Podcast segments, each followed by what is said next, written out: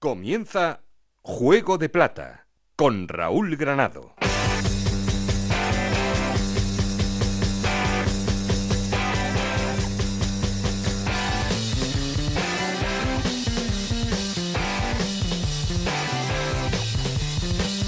Hola, ¿qué tal? Muy buenas, bienvenidos a Juego de Plata, el podcast donde acero en el que os contamos todo lo que pasa en Segunda División.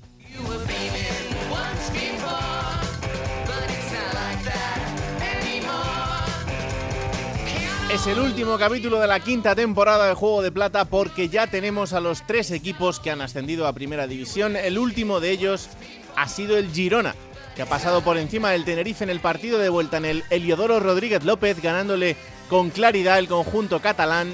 Ya está en Primera.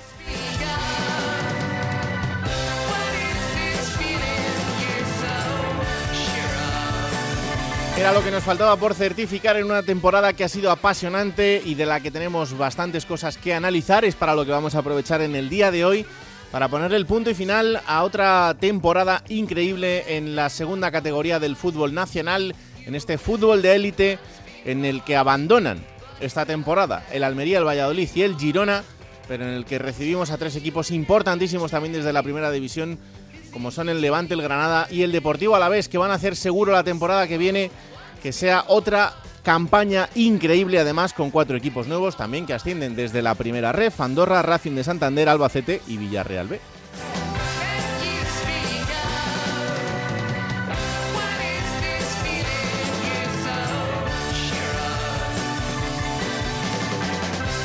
Por tanto, un capítulo especial en el que poner el cierre, en el que echar el cerrojo a esta temporada en segunda división en el que vamos a estar también en ciudades donde siguen pasando cosas, claro que sí, pero ya sabéis que queremos seguir en contacto con vosotros y para eso tenemos un perfil de Twitter que es arroba juego de plata y un correo electrónico juego de plata arroba gmail.com.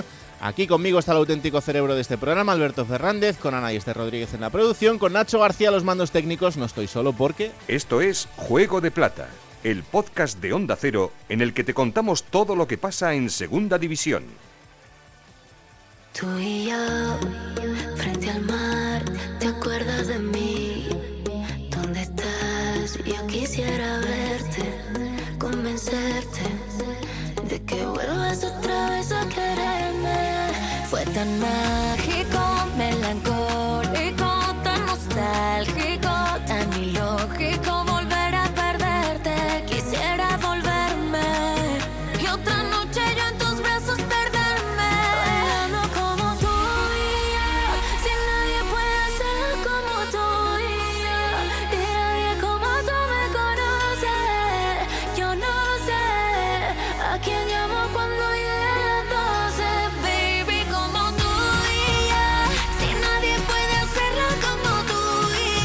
Hola querido Alberto Fernández, ¿qué tal? Muy buenas. Hola Raúl, muy buenas, ya el último, ¿eh? Ya cerramos. ¿A quién llamo cuando lleguen las 12?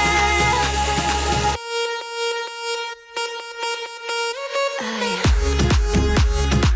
Ha terminado otra temporada apasionante en segunda división en el que han pasado muchísimas cosas, en la que más o menos os hemos ido contando todo lo que ha ido sucediendo, pero en el que todavía tenemos que analizar lo que ha ocurrido en este tramo final, en el que el Girona se ha convertido en el tercer equipo que sube hasta la primera división, eliminando al Tenerife, un partido apasionante en el Heliodoro. ¿eh? Sí, una vez más nos vuelve a sorprender esta categoría. Eh, cuando pensamos que el Tenerife, que es un equipo sólido, un buen bloque, que defensivamente eh, en los playoffs ha demostrado que es solvente y es fiable, pues el otro día encaja tres goles en el Heliodoro.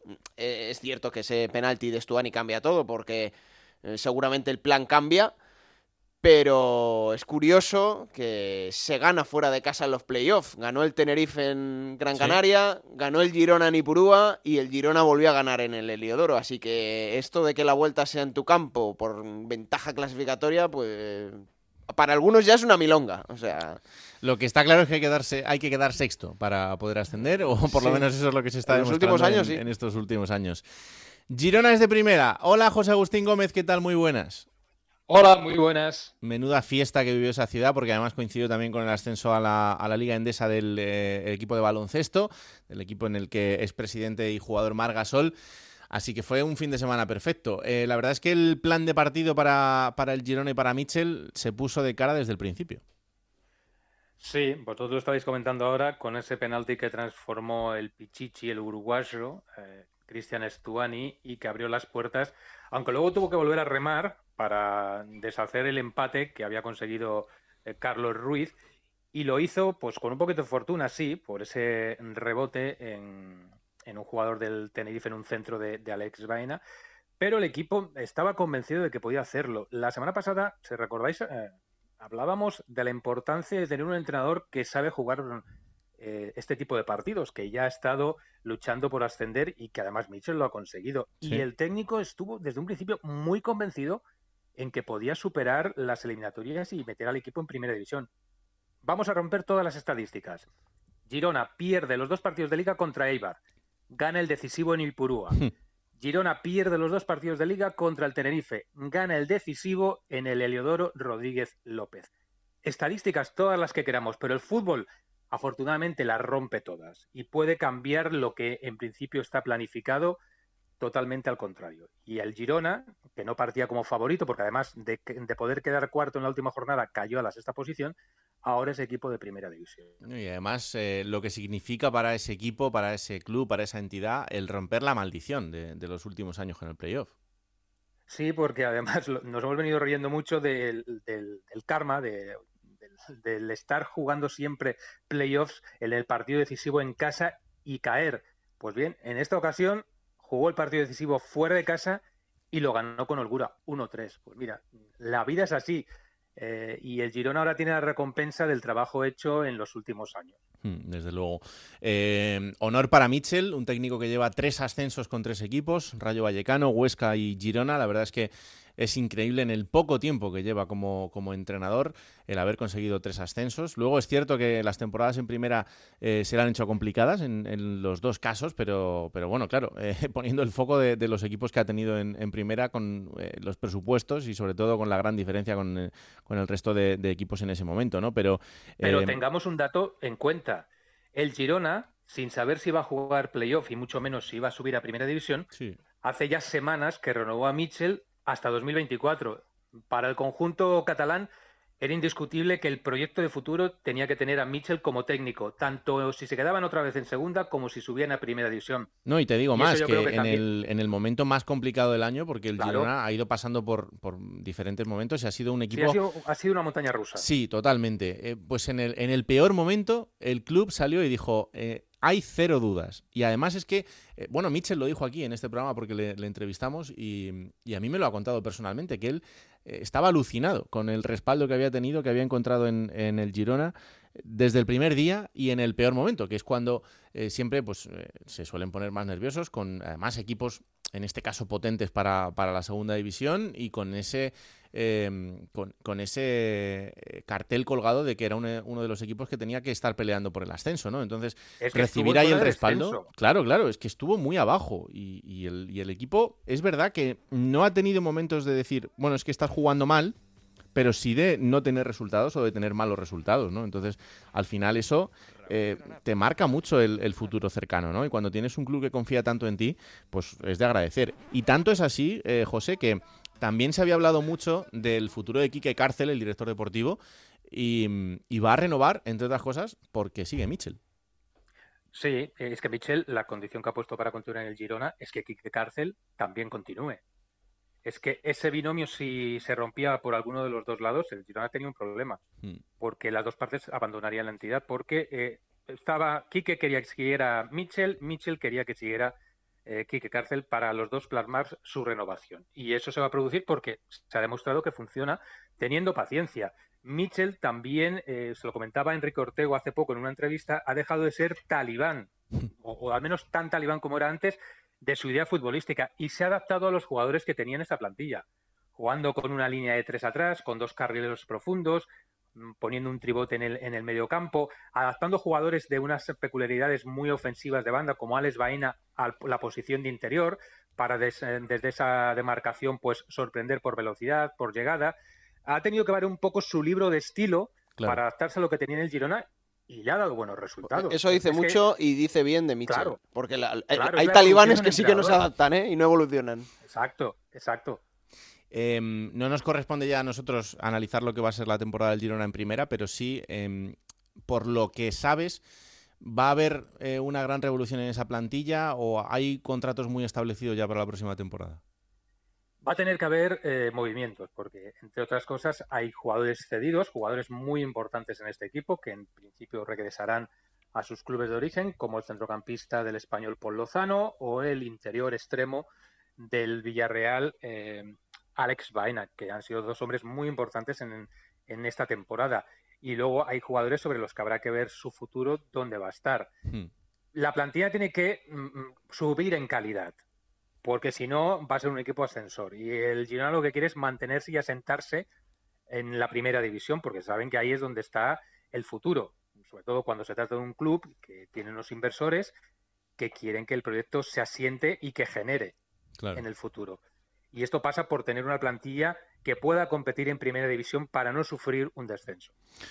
Eso lo tienen claro todos. Y que ahora pues eh, puedan utilizar también, igual que sucede en Madrid, en el caso del, del, Getafe o del Rayo Vallecano o del Leganés cuando ha estado en primera división, pues que se utilice el estar en esta ciudad importante con equipos importantes, eh, en el caso del Girona con el, con el Barça y con el Español, pues para que puedan ser eh, una plataforma también para que futbolistas que son muy buenos en esos equipos pero no tienen minutos puedan tenerlos en el, en el Girona. Pero bueno, lo iremos viendo poco a poco. El caso es que hay que darle enhorabuena a esa ciudad, a ese equipo a todo el cuerpo técnico y a todos los miembros del club porque eh, nos abandonan y van a estar en, primera división. Y José Agustín nos abandona, ¿eh? Y José Agustín nos abandona, español, es una gran pérdida. Español, Girona... La verdad es que sí, que ha ido, ha ido liquidando a los equipos que han pasado por segunda y, los ha subido a todos, así que ya... Sí, pero fíjate qué mala suerte que no hay ningún equipo catalán en segunda división. Eso también es un dato negativo para para el fútbol de estas latitudes, que ninguno de los equipos de la primera federación ha conseguido ascenso a segunda división. Eso también es para hacerse un pensamiento. Tenéis a la Andorra cerquita con el Jerry ahí mandando, o sea que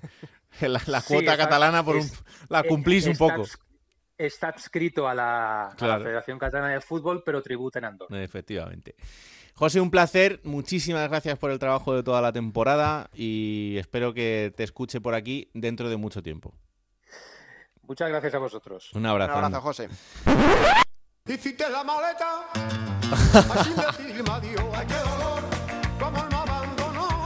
Pero tal cual, ¿eh? Nacho García es que es único.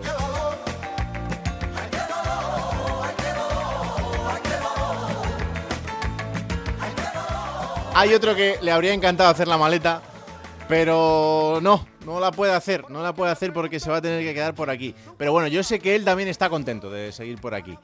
Hola Yendi Hernández, ¿qué tal? Muy buenas. ¿Qué tal? Raúl, Alberto, muy buenas. Bueno, que a ver, ha sido nadar para morir la orilla, es verdad. Eh, es cierto que la temporada del Tenerife tiene muchísimo mérito, pero claro, cuando lo ves tan cerca y encima en casa, pues parece que se te queda peor cara. Sí, teníamos la maleta preparada y, y vacía para llenarla con el ascenso y marcharnos a primera con el Tenerife y quedarnos en segunda y en juego de plata con la Unión Deportiva Las Palmas. Claro. Habríamos ganado todos. Sí, el plan era bueno. Pero eso está en mi mente nada más. Después el fútbol siempre funciona de la forma más imprevisible. Em, a ver, ¿cómo empezar? Efectivamente decía Alberto que el Tenerife ha sido un equipo que lo ha basado todo en la defensa. Ha sido un equipo de catenacho italiano y al final pues eso también la, ha pasado un poquito factura en contra. En la final, en la ida, prácticamente no pisa el área rival en Montilivi.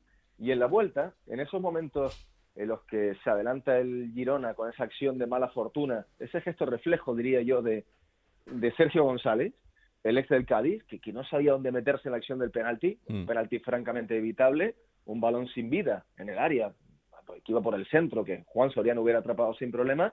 Y bueno, son los pequeños detalles que tal y como decía Ramis, errores así en partidos cruciales se acaban pagando, ¿no? Luego el Tenerife se mete en el partido con el tanto de Carlos Ruiz, el veterano, veteranísimo central del Tenerife, de, raza. La verdad es que hubiera sido también, en parte hasta poético, que un futbolista como Carlos Ruiz, prácticamente 10 años en la isla, 38 años, muy querido, hubiera sido artífice del, del ascenso, pero, pero el Girona estuvo más metido en el partido, estuvo mucho más entero, en el control emocional, control de los nervios, control de las situaciones. Ahí Mitchell creo que había trabajado muy bien la eliminatoria, porque sabía que habría giros y había vueltas en el partido y efectivamente las hubo.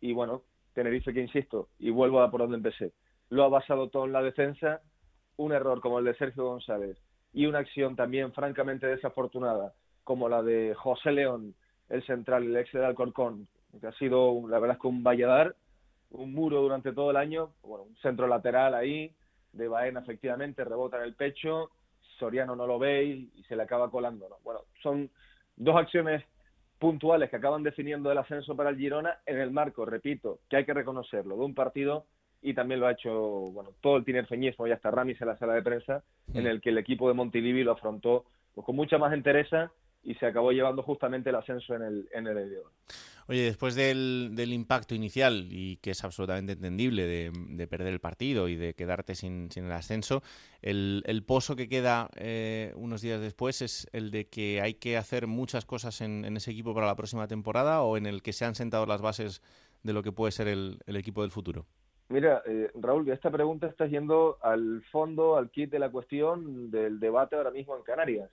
Por una parte, hay quien dice que Ramis y Cordero, y yo estoy en esa línea, director deportivo y entrenador, entrenador y director deportivo, han sido la base para que el Tenerife llegase hasta aquí.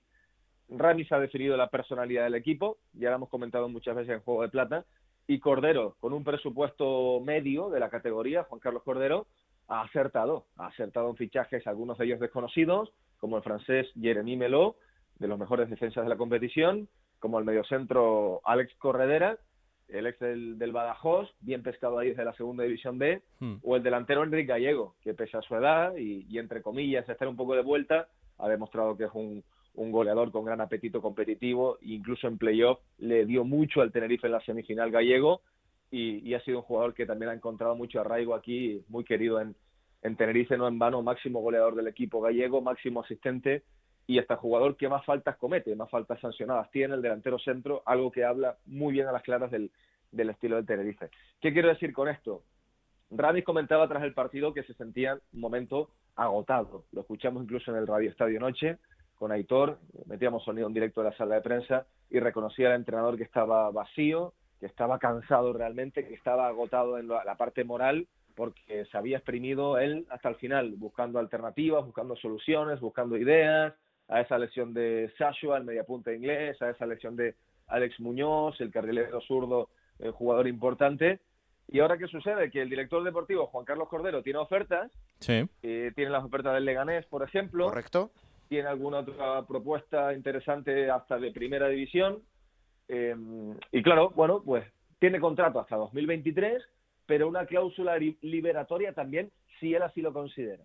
Así que son van a ser semanas de, compás de espera y las negociaciones ya han empezado en, las en las oficinas del Tenerife. En el, Leganés eh, me dicen que lo de Cordero está muy caliente. ¿eh? Luego hablamos del Leganés, pero afecta al Tenerife. Entonces... Mm. Sí, sí, sí, efectivamente. Y en Tenerife también se, se percibe. La sensación que da es que Ramis, independientemente de esas declaraciones, bueno, hechas desde el corazón, que pudieron dejar cierto pozo de ambigüedad, es que va a continuar, porque si hay un artífice de este Tenerife, incluso también de la parte social, del llamamiento de nuevo a la afición, de reilusionar al club, ha sido el entrenador, también por su, por su pasado en la isla, y que ha sido motivador, en realidad, en la parte social igualmente.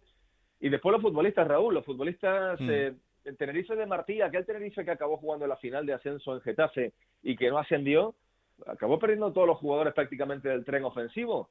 Amate Ndiaye, el Choco, Lozano, el japonés Gaku Shibasaki, Aaron Ñíguez se marcharía también al, al Oviedo, y otros jugadores que también fueron importantes, como Germán, el capitán del, del Granada, también se acabó marchando, bueno, fue un equipo que se desmembró demasiado, ¿no? Y por lo tanto al año siguiente, pues Martí, que continuó, pues no pudo cuajar otro proyecto que luchar en la parte alta de la competición. En este año, ¿qué sucede? Que en principio eh, los jugadores que se marchan, pues no tienen tanto peso específico dentro de, de la plantilla, los que terminan contrato. De resto, bueno, pues recuperar físicamente a Shashua de esa lesión del inglés, que la segunda vuelta no la ha dejado participar y que en la final prácticamente jugó caminando media hora, pero muy disminuido en lo físico y a un 20-25%.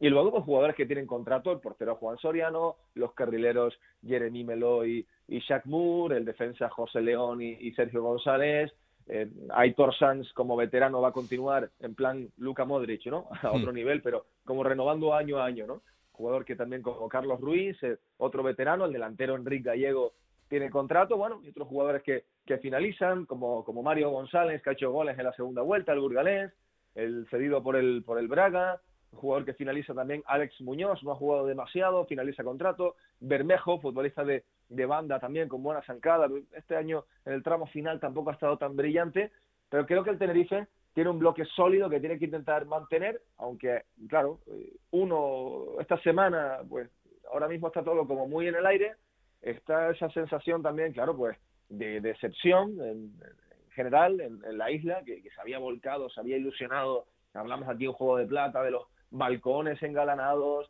de los ayuntamientos también con banderas del Tenerife y bueno, esa posibilidad de, de volver a primera división 12, 13 años después y ahora mismo, bueno, está siendo un, momento duro, un momento, bueno, difícil, da esa sensación que, es habitual, ¿no? Que, qué difícil volverá a ser llegar hasta aquí, ¿no? Es un poco mira el Girona, ¿eh, Yendi? Que venimos de hablar con José Agustín, que las dos últimas finales de playoff las perdió y mira. Y que había jugado, si no me equivoco, cinco playoffs en total en los últimos años. Y, y efectivamente, ya el año pasado, pues incluso cayendo ante el, ante el Rayo cuando lo tenía todo de cara, ¿no? Pero sí, sí, claro, son cosas imprevisibles. Eh, vamos a ver qué, qué equipo es capaz de, construir el, Tenerife y, por supuesto, ¿no? como, dices, no, no perder sobre todo la estructura fundamental ni ese movimiento, esa ola de ilusión que ha llevado al, al Heliodoro, al estadio, pues a llenar, a llenar ya que se quedasen miles de personas por fuera con ganas de estar en esa final que en la que el Tenerife acabó perdiendo. Bueno, pues a, levantarse, a seguir construyendo el camino del éxito para la próxima temporada y bueno, pues después de ese impacto inicial, mandarle el, abrazo más grande a toda la familia tinerfeña, tanto a los aficionados como a la gente del club y que el año que viene tendrán otra nueva oportunidad y aquí lo contaremos. Yendi, gracias también por el trabajo durante toda la temporada, descansar y aquí estaremos la próxima temporada. ¿eh? Y para mí de alguna manera también es un placer, sinceramente, ¿eh? continuar formando parte de, del equipo de Juego de Plata. Claro que sí. Un abrazo muy grande. Un abrazo. Venga, vamos a poner la firma a lo que fue ese ascenso y esa eliminatoria con el narrador de ese partido, que ya sabéis, la semana pasada también se pasó por aquí, es el narrador habitual del Atlético de Madrid, pero oye, eh, en este tramo final del año había que hacer un último servicio a la causa y ahí estaba el gran Hugo Condés para ponerle la voz y el color a todo lo que pasaba en, los dos partidos. Hola, Huguito, ¿qué tal? Muy buenas. ¿Qué tal? Muy buenas a todos. Joder, las ganas que tenía yo de entrar en Juego de Plata, no me llamáis nunca, macho. claro. Que sepas que tenía el corazón dividido Yendi, ¿eh? Por un lado quería subir, por otro lado no quería abandonar el Juego de Plata. Hombre, eso ya lo sé con yo. Las palmas, con las palmas no lo iba a abandonar, pero claro. entonces ya se volcó en ascender, pero bueno, que, que sepáis que tenía el corazón dividido. ¿Disfrutaste mucho o qué? Bueno, disfruté mucho, muchísimo, porque esos son los partidos que le gustan a, la gente. Afortunadamente ya he tenido la oportunidad de, vivir varios partidos de estos, alguno contigo, además, y, es muy bonito el ambiente que se vive. También es cierto que te da un poco de bajón, ¿no? Porque eh, había una fiesta montada del Tenerife, porque eran muchos años, eh, porque yo sinceramente, además se lo, lo decía, tengo la sensación, para que no se me enfade nadie, Tenerife o Las Palmas. Yo creo que uno de los dos debe estar en primera. Le viene bien al fútbol español que uno de los equipos eh, canarios esté en primera división. Y era una gran oportunidad porque además llevamos muchos años sin ver al Tenerife en primera. Hmm. Pero sinceramente yo creo que estaremos de acuerdo que viendo los 180 minutos de la eliminatoria, el Girona es merecedor de, ascender. Eh, tuvo mejores momentos. Es verdad que hubo momentos raros el otro día, raros en el sentido de que el Tenerife es un equipo que se ha fraguado en, defender bien y tiene ese error en la primera parte de, Sergio González con la mano, o en la segunda cuando parece que mejor está y que va por el partido, consigue el empate. Viene ese gol de rebote, que también es una cosa un poco extraña que le hagan ese gol al Tenerife. Pero vamos, un equipo que durante todo el año lo que ha hecho mejor es no encajar, recibe tres goles en el partido decisivo, pues evidentemente es muy complicado. Para el, para el narrador que va a hacer un partido como este, en el que no tiene una implicación emocional por la vinculación a, ninguno de los dos equipos, que esto a veces pasa, eh, hay otro problema mayor y es la gran presión que sientes por hacerlo bien para que la gente de los dos equipos que no te escucha habitualmente queden contentos. Eh, claro, eh, queden no ya contentos, sino representados en lo que tú le estás contando, ¿no? Y eso para el narrador también se nota, Hugo. Sí, a mí, a mí me pasa una cosa que es que cuando hay partidos muy grandes, eh, habitualmente, a ver, no vamos a engañar a nadie, son muchos años ya cubriendo el Atlético de Madrid, tienes una vinculación con el Atlético de Madrid, entonces cuando hay un partido muy grande del Atlético de Madrid, por ejemplo, desde primera hora de la mañana ya sientes ese gusanillo de... Mm de- de nervios, ¿no? De vamos a ver cómo sale, ojalá salga bien por toda la gente que conoces, por los jugadores, la gente que conoces del club, etcétera, etcétera. Cuando es un partido entre dos equipos a los que no tienes tanta vinculación, estás muy tranquilo, ves alrededor todo ese nervio, toda esa ilusión, toda esa expectación y tú vas muy tranquilo, pero a mí me pasa, Raúl, que como dos, tres horas antes del partido empieza el gusanillo y otra vez y digo, "Buah, qué ganas tengo de vivir este partido, pase lo que pase, vamos a vivirlo, vamos a disfrutarlo. Y, y es verdad que a mí, por ejemplo, cuando empecé en el periodismo, una de las cosas que más me preocupaban era eso, hacer los partidos y que quedaran tan contentos los de uno como los de otro. Bueno, yo espero que queden contentos. Tampoco puedo preguntarles uno a uno, pero mi intención desde luego es hacerlo lo mejor posible. Claro que sí. Huguito, que espero que lo hayas disfrutado, que un placer también tenerte por aquí y nada, que a ti esto te queda te queda lejano, aunque el Atlético de Madrid también ha pasado por esta Bueno, categoría, cuidado, ¿eh? pero ya, ya ha llovido mucho desde entonces y la cosa es bastante diferente. Así que Yo cuando queráis, cuando queráis yo voy a hablar, aunque sea del Albacete, aunque Hombre, eso te iba a decir, que el año que el año que viene con tu Albacete también por aquí, seguro que algún hueco encontramos para algo. Se lo dejo acollado. Voy a ver si saco noticias ahora dentro de dos semanas. que sabes que tengo una cita importante y ya os la voy contando. Déjame decir una última cosa, Raúl, eh, porque me parece que hay que mencionarlo. Eh, la actitud de la afición del Club Deportivo Tenerife antes, durante, menos el subnormal con perdón que tiró la botella Stuani, Mm. y sobre todo después del partido, me parece de chapó. O sea, vi grupos de aficionados del Tenerife eh, mm, deseando suerte a grupos de aficionados del Girona durante el partido. eh, exactamente igual y después del partido se quedaron a aplaudir al Girona. En estos tiempos de crispación en las que la gente está tan agresiva, mm, en que pasan tantas cosas, me parece que es digno de mención y de aplaudir a la afición del Tenerife. Desde luego que sí. Gracias, Hugo, un abrazo. Un abrazo para todos, chao. Chao, chao. Bueno, pues hasta aquí lo que significó ese ascenso, ese tercer equipo que asciende hasta la primera división, que es el Girona, y el Tenerife, que desgraciadamente para ellos pues se queda por el camino, pero luego vamos a seguir disfrutando la próxima temporada en eh, segunda división y en Juego de Plata. Bueno, vamos a hacer un par de pasos por dos ciudades en las que siguen pasando cosas y seguirán pasando durante todo el verano, pero bueno, hoy también queríamos echar el cierre por allí. La primera de ellas es Málaga, donde hay uno que llega, otro que se va, otro que puede llegar, en fin, que, que están pasando muchas cosas. Compañera Isabel Sánchez, ¿qué tal? Muy buenas. Hola, ¿qué tal, Raúl? Muy buenas. Bueno, pues ha llegado Manolo Reina, que es uno que eh, viene desde el Mallorca después de haber estado en primera, pero que vuelve a casa. Es un malagueño. 15 años después, el de Villanueva del Trabuco va a volver a ocupar la portería del Málaga. Esto era un secreto a voces, Raúl, porque ya cuando el director deportivo del Málaga, Manolo Gaspar, hacía balance del pasado mercado de invierno, indicaba que de cara a esa próxima temporada, que va a comenzar en breve, ya tenía un fichaje en la cartera. Rebuscando y mirando quién podría ser era Manolo Reina. Se despedía del Mallorca después de una temporada en la que ha logrado que su equipo, el conjunto Bermellón, siga estando en primera división para volver él y dedicar esa última etapa de su carrera aquí a su Málaga natal. Una situación, como comprenderás, en la que se logra algo que se viene buscando en el Málaga en este mercado. Veteranía y experiencia. Ambas tiene de sobra el portero que con ilusión y con ganas ya se ha hecho oficial su llegada a Málaga y además 15 días antes del inicio oficial de la pretemporada con el club malagueño, él ya se ha calzado las botas, se ha preparado, se ha puesto el mono de trabajo porque desde el pasado lunes ha comenzado a preparar la denominada pre pretemporada. 15 días antes había pedido Pablo Guede que los canteranos que de forma habitual van a estar en el día a día del primer equipo echaran a andar y junto a ellos ha estado todo un Manolo Reina dispuesto a ponerse ya en forma aquí en este Málaga. Bueno, pues este es el, el que llega, esta es la cara nueva, uno que se va y que ya está confirmado también, Paulino. Tenía contrato otro año más aquí en Málaga. Llegó libre el pasado verano desde el Logroñés, pero ha decidido pagar su cláusula de rescisión, eso sí, ¿eh? muy poquito dinero, 50.000 euros, y ha puesto rumbo a México. El Pachuca va a ser el próximo equipo del Santanderino. Una situación que es muy fácil. Se acabó la temporada. Pablo Guede habló con cada uno de los miembros de la plantilla les dijo te quiero no te quiero y a este en este caso pues no venía contando demasiado con el extremo cántabro, decidió que era mejor que se buscara un futuro, se lo ha buscado, ha buscado un nuevo destino y va a poner rumbo a México, Paulino, después de una temporada con luces y sombras, ¿eh? porque en el pasado mercado de invierno se hablaba del interés de equipos de primera división, se llegaba incluso a decir que el Betis podría estar interesado en hacerse con Paulino, finalmente pone rumbo a México y deja atrás esta temporada, como decimos, con luces y sombras en el Málaga. ¿Y qué pasa con Fran Sol? ¿Puede llegar o no?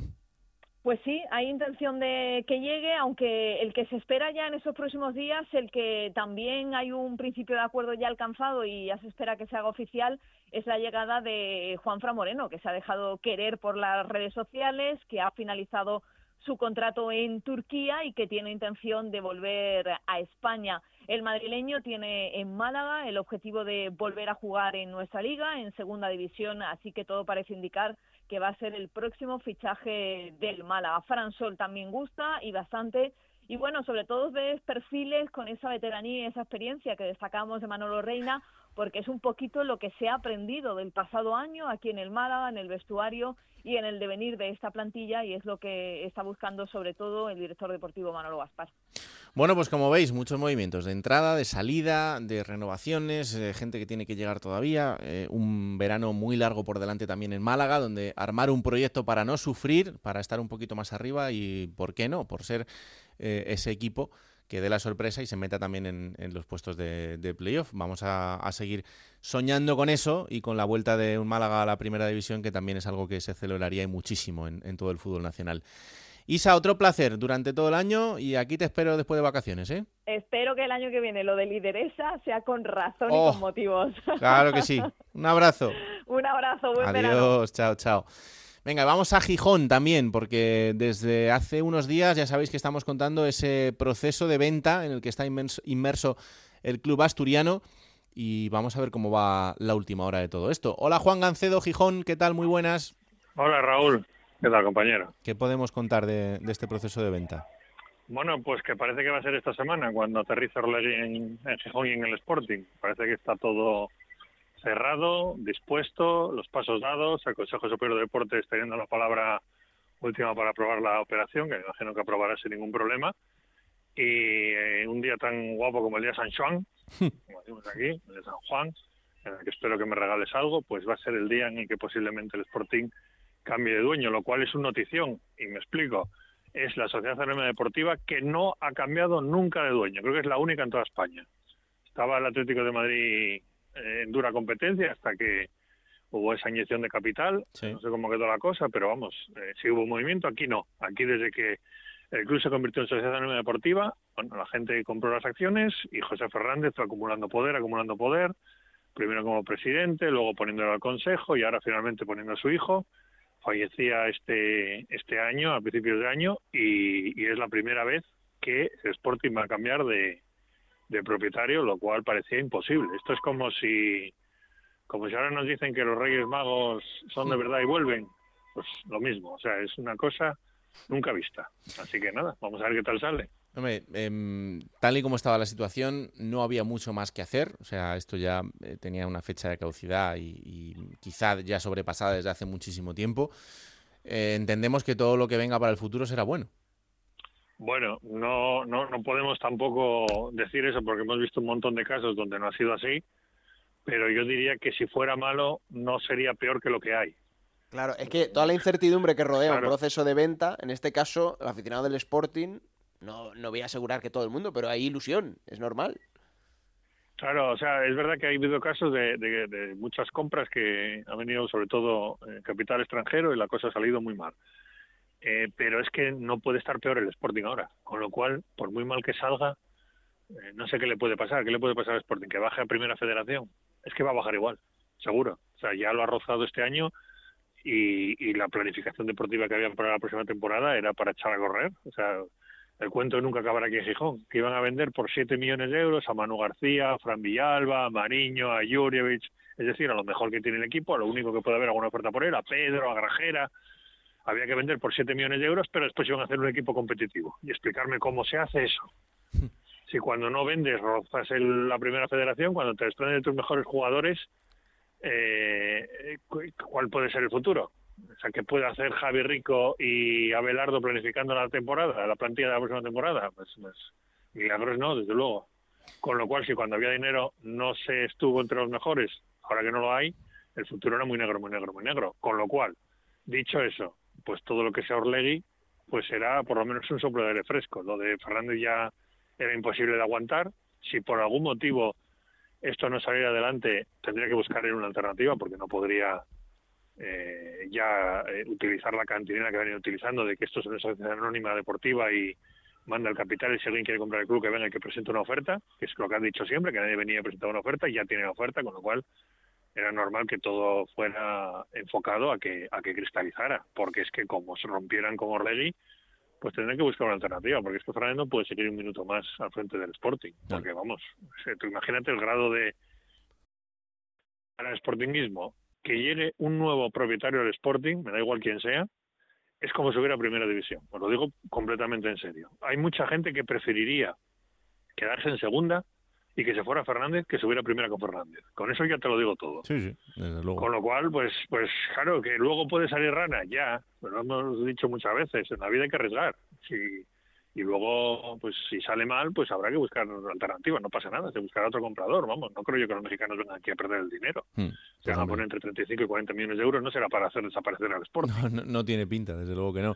Así y, que nada. Por cierto, eh, queridos y admirados compañeros de la prensa asturiana, eh, está muy bien ahora, cuando ya eh, están prácticamente con pie y medio fuera, contar eh, todo lo mal que ha sido la gestión de Fernández al frente del Sporting de Gijón. Pero por Gancedo no va esto. A lo mejor, no, a lo mejor si lo hubierais hecho un poquito antes. Un poquito. Y no lo contrario, mientras, por ejemplo, gente como Juan Gancedo eh, seguía intentando poner luz a lo que ocurría y que luego se ha demostrado que ha sido así, palabra por palabra, pues a lo mejor habríais ayudado un poquito más. Porque ahora mm, queda regulero lo de cambiar la versión y decir todo lo contrario a lo que se ha dicho durante muchísimos años de, gestión. Que yo entiendo que, oye, a veces para eh, dar informaciones o para conseguir ciertas cosas, pues, pues hay que hacerlo así. Pero si lo haces, pues manténlo hasta el final, porque así por lo menos demostrarás al menos que eres leal a la persona que te ha dado muchas cosas durante mucho tiempo. Si a última hora te bajas del barco, nah, ahí ya quedas regulero. En fin, eh, Gancedo, te espero aquí a la vuelta con dueño nuevo, equipo nuevo. Bueno, bueno, bueno, bueno. Esto va a ser, Bueno, ya bueno, verás el año que gorro viene. mexicano, una coronita Ya verás, bueno, ya bueno. verás lo que va a ser esto. Y con Chisco ahí. uno der- ¡Oh! derbi asturiano en Cancún, que vamos a ir a jugarlo a Cancún, Sí, vamos a sí, pedirle sí, permiso sí, a. Tebas. Sí, sí, sí. Dos clubes asturianos Lo propietarios mexicanos, que menos que jugar en Cancún. Lo estoy viendo. Y bueno, esto va a ser increíble. Increíble. Increíble, increíble. Descansa, ¿eh?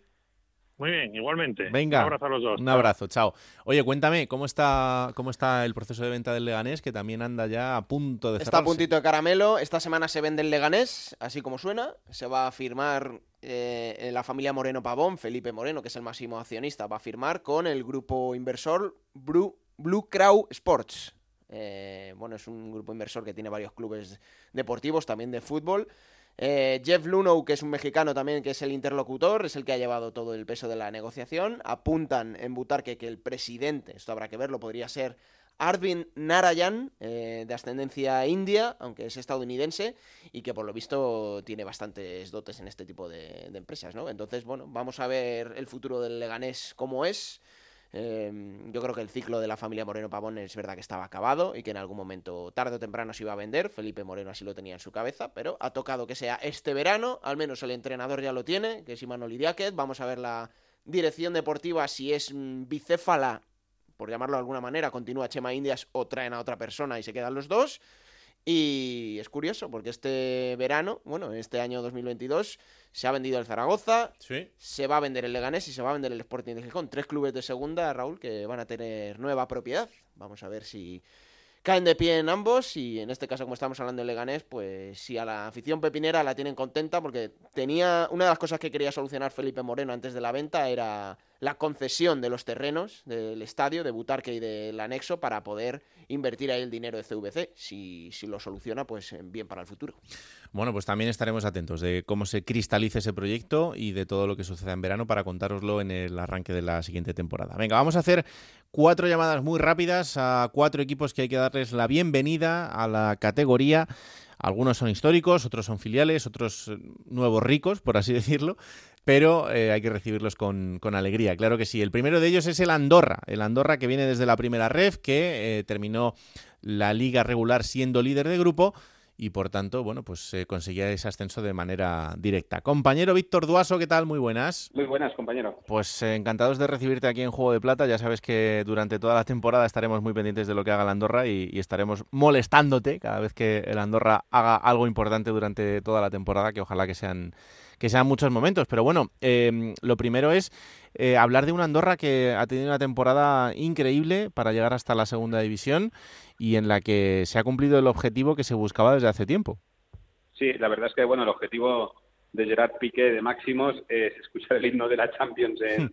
en Andorra. Este es su objetivo de Máximos, pero aquí casi casi nos lo tomamos con humor, ¿no? Pero sí, sí, ha conseguido uno de los objetivos que él buscaba, que era subir a, al equipo a la Liga Smartbank, a Segunda División, y, ahora afrontar un proyecto, la verdad es que muy bonito. Es histórico para un club como la Andorra, pues subir a, esta categoría. Había estado en Segunda B, en la antigua Segunda B, pero no había estado nunca en, la categoría, en la segunda categoría del fútbol español. Claro. Eh, ¿Qué supone ahora para la, para la ciudad, primero, eh, que el equipo esté en, en, la segunda división en cuanto a la infraestructura en la que tenga que jugar el, el Andorra? Pues mira, ahora mismo estoy delante del estadio, porque yo trabajo delante del estadio, que es el Estadio Nacional, que no deja de ser un campo, eh, en España sería un campo normal y corriente, mm. aquí le llaman el Estadio Nacional, y aquí primero se tendrá que poner césped natural, porque el campo es de césped artificial, y después también tendrán que haber una serie de mejoras, como poner también unas gradas eh, eh supletorias, aparte de eso eh, también unas cabinas de prensa para los compañeros de, los medios de comunicación que vengan a realizar los directos. Eh, una serie de mejoras que se tienen que hacer muy, en, muy a contrarreloj, porque como bien sabéis también, eh, aquí hay equipos de la Liga Nacional de Andorra que juegan partidos de competición europea, como la Conference League. Claro. Esto se disputa a partir de ahora. Entonces, van, van con un poco de retraso para hacer estas mejoras y, irán muy, muy justos. Y de hecho, seguramente habrá moratoria y empezarán la liga fuera jugando como tres partidos o cuatro partidos consecutivos. Vete a saber. Ajá. Aún no se sabe. Y deportivamente, en el nuevo proyecto de la Andorra en el fútbol de élite, ¿crees que habrá muchos cambios en, la plantilla? ¿Hay que hacer muchas cosas o, ya está la base puesta para lo que va a ser el proyecto? Los contratos de los jugadores de, la Andorra de la temporada pasada incluían una, una cláusula que quedaban renovados automáticamente para, para esta temporada, para la nueva temporada en segunda división. Pero sí que habrá cambios seguramente porque harán un equipo mucho más competitivo. De hecho, ya empiezan a sonar los primeros nombres, ¿no? Como Enrique Clemente de, Zaragoza, que estaba en la Real Sociedad de la temporada pasada, Raúl Lizoain, el portero, que estaba en Mirandés. Y seguramente habrá unos retoques, una serie de retoques, casi un jugador por línea. Y, y aquí ya te digo, la mayoría de jugadores han quedado renovados y no ha habido de momento bajas, pero sí que se les ha dicho a algunos jugadores pues que tendrán menos minutos de los habituales, claro. Por tanto, harán un equipo más competitivo, eso sí, pero de momento aún no se ha movido mucho el mercado aquí. Han hecho solo una renovación de un jugador que si no tenía esa cláusula, que es Alex Pastor, que es un central que viene de la Santoria, y la verdad es que de momento estamos a la espera de más movimientos en el mercado. Es muy pronto aún porque acaba de acabar también la liga Smartbank. Desde luego. Pues eh, vamos a estar muy pendientes del nuevo proyecto también de, la Andorra, de esta llegada a la segunda división y de todo lo que, lo que pase. Que haya buen verano por allí, Víctor, y aquí estaremos en el arranque de la temporada para seguir hablando. Un abrazo enorme. Encantado de estar con vosotros. un abrazo. Chao. Y de Andorra hasta Santander. Este, desde luego, que no es un desconocido, es un equipo histórico al que teníamos muchísimas ganas de volver a ver en segunda división, porque ese es el paso previo a volver a la élite, que es donde tiene que estar siempre el Racing, y afortunadamente lo tenemos de vuelta en segunda. Compañero Fran Díez, ¿qué tal? Muy buenas. Buenas, pues sí, ahí es el hábitat natural, ¿no? Donde todos esperamos al Racing, que ha estado en primera división pues 44 temporadas, pero de momento nos conformamos con volver a ser de plata que va a ser la temporada número 36 en segunda división de, del Racing y bueno, en segunda B o en tercera ha estado muy, muy poquito y siempre pues de, paso, ¿no? Y lo que desea el Racingismo sobre todo es volver a segunda división pero para quedarse, porque los dos últimos pasos por segunda del equipo santanderino fueron efímeros. Eh, por dos veces se subió y se volvió a bajar en la 14-15 y en la 19-20 y ahora yo creo que sí que va a ser la, definitiva, sobre todo porque el Racing sube pues eh, saneado económicamente y con margen salarial porque claro, ha Han vendido al Barça a su estrella, a Pablo Torre, al Claro. niño maravilla, y eso pues va a permitir, pues eh, evidentemente es un problema sustituirle, pero va a permitir subir con ese margen salarial y con las cuentas eh, saneadas que van a hacer que el Racing tenga un presupuesto medio alto en, en la categoría, así que se va a mirar incluso para los puestos de arriba, según el presidente, aunque yo no sé si eso será demasiado precipitado. Oye, el Racing ha tenido una temporada prácticamente inmaculada, solo con, con seis derrotas en, en la primera ref, con lo que significa eh, en un grupo tan complicado y además Con el Depor. una temporada tan larga y con el Depor siempre ahí acechando, que al final eh, terminaba en, segunda posición y cayendo en ese, en ese playoff final. Em, ¿Tú cómo lo ves? ¿Crees que va a haber una gran revolución en el equipo para la próxima temporada? ¿Se pueden sentar las bases? Hombre, la pérdida de Pablo Torre te da dinero, pero te quita eh, lo que pierdes al perder a este futbolista. Pero hay que hacer muchos cambios en esa plantilla. Bueno, en principio la idea que tienen es mantener el bloque, ¿no? Y Va a seguir el entrenador Fernández Romo después de una temporada pues casi perfecta. No se recuerda un ascenso eh, tan holgado en la historia del club. Sí es verdad que ha habido ya eh, pequeñas variaciones eh, que, que han descolocado un poco todo esto, ¿no? Porque Fernández Romo iba a ser el equipo con Manu Fajardo, que eran amigos, se le contrató como secretario técnico, pero después el club rectificó y volvió a la idea de tener un director deportivo que es Miquel Martija, el que ha sido secretario técnico de Leibar muchos años y que se va a estrenar como director deportivo aquí en Santander. Y de momento, pues es verdad que mm, va a seguir el bloque de la temporada pasada, pero hay que hacer bastantes fichajes y solo ha llegado uno, ¿no? Eh, Rubén Alves, el central de, del Ibiza. Y se ha ido Soco también, que eran todos los jugadores importantes. Eh, se está esperando un poco eh, a ver si ya se celebran este viernes las elecciones del Atleti Bilbao, porque hay varios jugadores en el conjunto de San Mamés que interesan, como Íñigo Vicente y Ezquieta. El Racing ya ha contactado con ambos Hmm. y hay un acuerdo para que en cuanto salgan vengan a Santander, pero se está a la espera de, de más fichajes. Y hombre, eh, evidentemente, pues eh, mínimo quizás siguen 10 fichajes, ¿no? Entonces estamos hablando de que sí, sí, sigue el bloque, pero llegan muchos otros con, con experiencia en segunda división. Y claro, pues sustituir a Pablo Torres, que es imposible ahora mismo. Es verdad que hay en la cantera algunos jugadores de, de ese perfil, pero no son Pablo Torre. Mm, hombre, Fernández Romo mm, opta siempre por un juego pues más conservador, más defensivo, pero claro, Pablo te daba ahí la, la calidad arriba. Y ese bloque defensivo de, de equipo pues muy trabajado y muy correoso, eso va a seguir en segunda división. Veremos a ver si, si con los fichajes pues da para mantener eh, la categoría de manera holgada, que es lo que quiere la, la presidencia y los máximos accionistas del club, o incluso dicen que la temporada buena sería pues meterse en el playoff así ya de primeras, ¿no? Pero es algo que sabemos que ha ocurrido en pocas ocasiones y que es muy, muy complicado. Bueno, vamos poquito a poquito. Fran, un placer tenerte por aquí. Ya sabes que aquí estaremos en cuanto arranque la liga para molestarte cada semana y que nos cuentes las andanzas de este Racing en la vuelta a la segunda división. Yo encantado de tener otra vez al Racing en segunda división. Venga, un abrazo. Un abrazo, chao. Vamos hasta la tercera ciudad que también ha conseguido el ascenso y en este caso también es otro equipo que se nos iba hace muy poquito y que eh, afortunadamente ha conseguido, sí, ha conseguido volver a la segunda división y por qué no pensar también en que dentro de poco pueda intentar ese ascenso a- hasta la primera. Es el Albacete, que quedaba tercero en la liga regular, que después en el playoff eliminaba primero al Rayo Majadahonda y después al Deportivo de La Coruña, contra todo pronóstico y contra todos los elementos, porque ese En partido Riazor, en. Riazor eh, fue absolutamente de locos y hasta el último minuto no, no pudo resolverse, pero ahí está. El Albacete consiguió ese ascenso y ya sabéis que es eh, un gran aficionado al, al Albacete y que sigue habitualmente lo que sucede en el equipo albaceteño, nuestro gran compañero Alberto Collado. Hola Collado, ¿qué tal? Muy buenas. ¿Qué tal, compañeros? Muy buenas, ¿cómo estáis? Pues bien, aquí celebrando la alegría de tener otra vez al Albacete en el fútbol profesional eh, en una temporada eh, que ha sido quizá un poco más irregular a lo mejor de lo que pensaban, sobre todo en el tramo final, ¿no?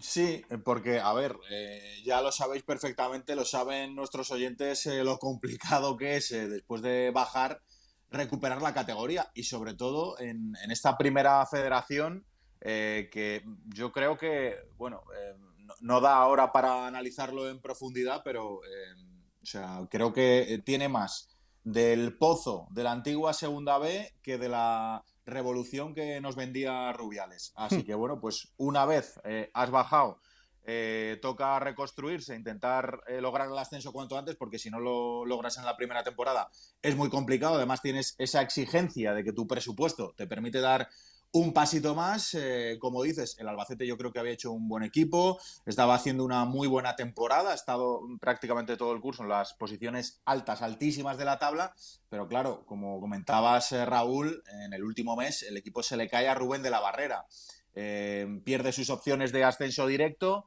y llega en muy baja forma de juego, con la afición enfadadísima con el míster y con todo en contra como estabas comentando ahora. Y bueno, pues esto es fútbol. Eh, cuando parece que es imposible y que había solo un 1% de opciones de que el Albacete subiera, bueno, pues se obra el milagro y el Albacete, eh, en un Riazor repleto, eh, solo con unos mil aficionados eh, albacetistas, pues logra darle la vuelta a un partido pues que, que, tenía perdido y que se lo lleva en la prórroga y ganando además. Y con el, alici no el, el, el, aliciente sentimental de, para Rubén de la Barrera, ex entrenador del Depor, que sí, él es sí. de allí, que es deportivista. Eh, en la celebración ya le vimos bastante comedido hasta que luego llegaron a Albacete y allí ya se soltó un poco la, la coleta.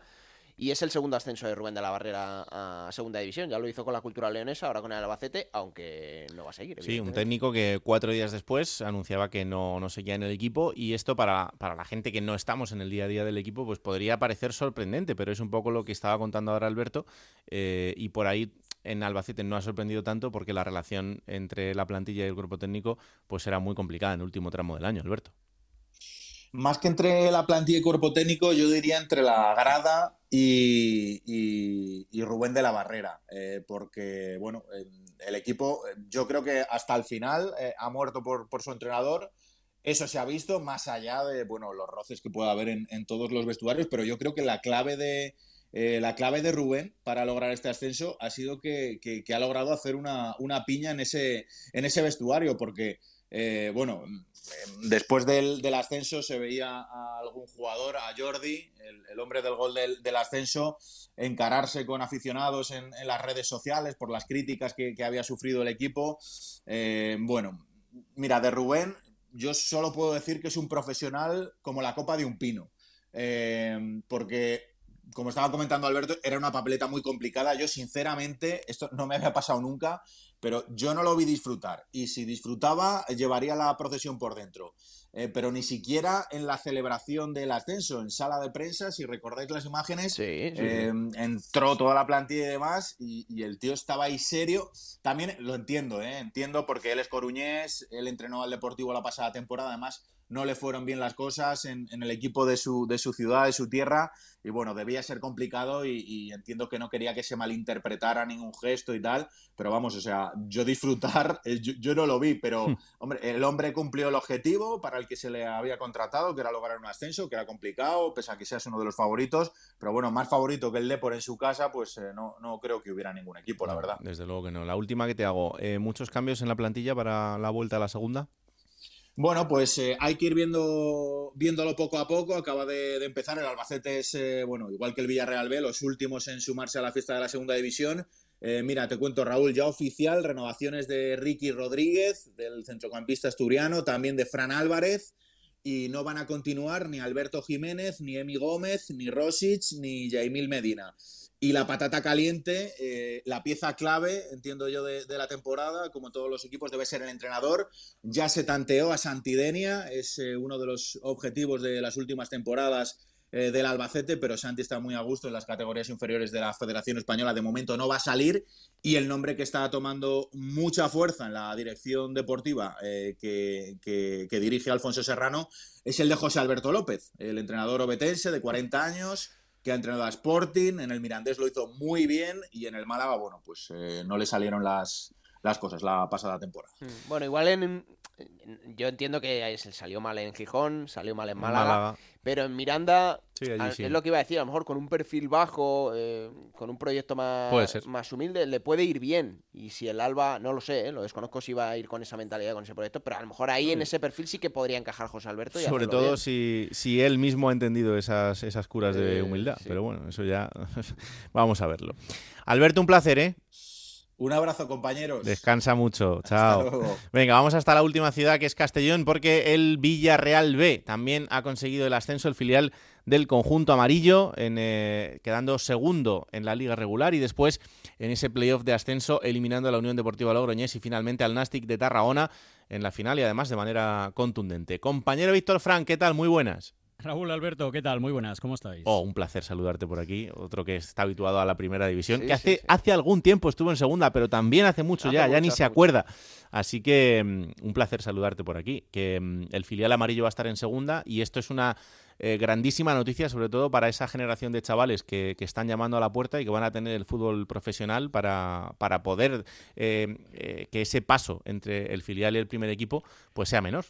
Sí, es una extraordinaria noticia para el club, una extraordinaria noticia para el Villarreal porque los va a tener muy cerquita de poder dar ese salto al primer equipo y el Villarreal sabéis que, es un club que no le hace nada de ascos ni mucho menos a echar mano de la cantera, a subir a jugadores del filial, que todas las temporadas se apuesta porque varios de ellos eh, debuten en primera división y evidentemente lo van a tener mejor ahora en una categoría tan competitiva como es la de plata, ¿no? Ha sido yo creo que una temporada extraordinaria, de las mejores que le hemos visto a este filial que regresa 10 años después a la segunda división, que incluso hizo méritos durante gran parte de la temporada para conseguir incluso el ascenso directo, que estuvo peleándolo hasta la penúltima jornada, que fue líder durante gran parte de la temporada y que tiene ahí una jornada y una generación muy importante de jugadores jóvenes, también con otros que van a regresar, que estaban cedidos y que volverán a la disciplina del Villarreal esta temporada y que yo creo apunta a tener un equipo bonito, interesante y que va a jugar muy bien a fútbol esta temporada. ¿Se sabe ya dónde van a jugar? De momento en la ciudad deportiva. Es verdad que, que no cumple con las condiciones que, que requiere la segunda división para poder jugar a fútbol, sobre todo por problemas eh, televisivos. Lo que pasa que de momento el Estadio de la Cerámica está, está en obras y no se va a poder utilizar hasta después del Mundial. Bueno, pues el Villarreal tiene una moratoria con alguna pequeña obra que va a realizar en esa ciudad deportiva para que se juegue ahí durante los dos, tres primeros meses de competición y luego posteriormente la segunda vuelta del campeonato sí que es verdad que la va a jugar en el Estadio de la Cerámica. Bueno, pues también iremos contando un nuevo proyecto de filial. Hemos perdido al filial de la Real Sociedad B, que era el último que había pasado por la categoría. Recuperamos al filial del Villarreal y esperemos que tenga eh, un buen paso también por la categoría, que dé nivel y sobre todo que siga nutriendo a esa cantera increíble de un equipo como el Villarreal que está haciendo las cosas muy bien desde hace muchos años y luego pues llegan cosas como esta que al final es eh, lo que da los frutos, ¿no? Que sea el único equipo de primera que tenga un filial representado en, en la categoría. Déjame, Raúl, preguntarle por un nombre a Víctor. Es el de Nicolás Jackson, que Sí, ha sí. tenido participación en el primer equipo esta temporada, que marcó el día del ascenso, que luego estuvo en Onda Cero en Radio Estadio Noche Sí, con Paco do- Reyes, y que... dos goles. Dos goles, y que imagino que será uno de los referentes de, de este equipo, ¿no, Víctor? Sí, sí, va a ser uno de, de los chavales que va a estar a caballo entre el primer equipo y el segundo, porque Ah. es un futbolista con un potencial tremendo de 19 años que le gusta mucho a una Emery. Yo creo que va a tener más minutos este año en primera división. Vamos a ver si también juega en el filial, que yo creo que de inicio ficha del filial va a tener.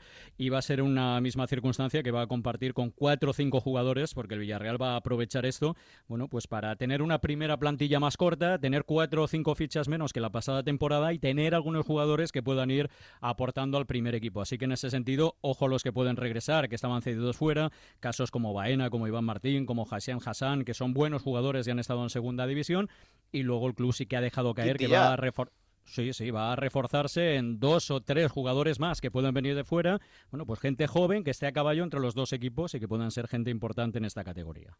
Pues ojalá, ojalá que así sea y que disfrutemos también de, de esta generación de chavales. Víctor, un placer, ¿eh? Muchas gracias. Venga, buen verano a todos. Igualmente, chao. Bueno, pues así va a quedar la segunda división de la próxima temporada. Eibar, Unión Deportiva Las Palmas, Tenerife, Oviedo, Ponferradina, Cartagena, Zaragoza, Burgos, Leganés, Huesca, Mirandés, Ibiza, Lugo, Sporting de Gijón, Málaga, Granada, Levante, Alavés, Andorra, Racing de Santander, Albacete y Villarreal B. Casi nada. La última vez que suena eh, esta temporada la siguiente sintonía. Plata o plomo. Soy el fuego que arde tu piel. Soy el agua que mata tu Es el último de la temporada, o sea que a ver cómo lo haces. Bueno, pues el plomo habrá que darlo igualmente. y además hay una cosa que me pareció muy fea. A ver. Que voy a empezar por el plomo, porque al final, desgraciadamente, es recurrente en este tipo de partido, donde hay ambiente muy caldeado, mucha pasión, hay mucho en juego en lo deportivo. Y el otro día, bueno, pues en el Heliodoro, eh, una facción de la, de la afición del Tenerife. Pues que como siempre fueron unos cafres. ¿no? Pues sí. Eh, unos aguafiestas. En el segundo gol del Girona empezaron a, caer botellas. Eh, es verdad que Alex Baena se acerca mucho el futbolista del Girona a la grada.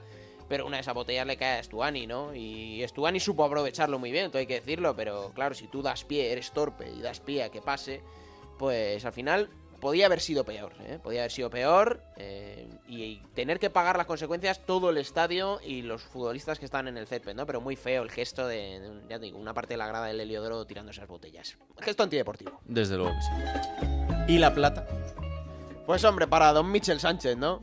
Tres ascensos, dos directos con Rayo Vallecano y Huesca. Es- Este lo ha hecho por la vía del playoff, pero pues es muy difícil. Y él hace que parezca fácil y natural y normal, ¿no? Y que un entrenador así tenga éxito creo que es bueno para todo. Ya no solo para el fútbol, sino para la sociedad en general. Un tipo humilde, un tipo cercano, un tipo, pues eso, normal. Que se normalicen este tipo de figuras, que no se endiose y que encima tenga éxito deportivo, ¿no? Y que sea ejemplo para su vestuario. Vimos el caso de Samu Saiz, con el que, y es verdad, lo hemos contado aquí, ha tenido roce Sí. importante y todas esas asperezas se han limado, ¿no? Y eso es difícil de manejar en un vestuario por mucha segunda división que sea y por mucho Girona que sea. Es impecable el trabajo de Mitchell cuando parecía a lo mejor que el equipo se caía un poco al final de temporada y se metía sexto, que algunos pancharán que lo hizo aposta, ¿no? Por el- Pero bueno, tiene un meritazo tremendo y, y a ver si por fin deja de ascender a primera división y triunfa en primera, que es lo que queremos, aunque le disfrutamos aquí en Juego de Plata. El triunfo de una persona normal. Siempre que a las personas normales les vayan las cosas bien en sus ámbitos, pues será una buena noticia para el resto, porque así le irá, le irá mal a los trepas, a los golfos, en fin, a toda esta gente que, que siguen campando a sus anchas por donde van. Pues hasta aquí ha llegado la quinta temporada de Juego de Plata, que como siempre ha sido extenuante, pero ha sido un grandísimo placer el poder transmitiros o intentarlo todo lo que ha sucedido en cada momento de esta temporada apasionante, en todos los equipos, eh, en los buenos, en los malos momentos. Ahí hemos estado para intentar eh, haceros llegar siempre la, la mejor información y que al menos si no eh, hayáis sacado un, un buen rato para escuchar este programa, que es culpa fundamentalmente de Alberto Fernández, que es la persona que me acompaña, de Ana y de Esther Rodríguez, que han estado ahí siempre en la parte de la producción, y de Nacho García, que es la persona Hombre. que le pone color a todo lo que pasa en, en este, en este programa. Esto es Juego de Plata, el podcast de Onda Cero que podéis escuchar cada martes a partir de las 5 de la tarde en ondacero.es. Ahí os lo descargáis, lo compartís y le decís a todo el mundo que existe este bendito programa que hacemos con tanto cariño. Que paséis un grandísimo verano. Aquí estaremos eh, la vuelta. en muy poquito con la sexta temporada, parece mentira, para contaros todo lo que pase en el fútbol y en la vida. Que la radio os acompañe. Chao. Raúl Granado, Alberto Fernández, Ana Rodríguez. Juego de Plata.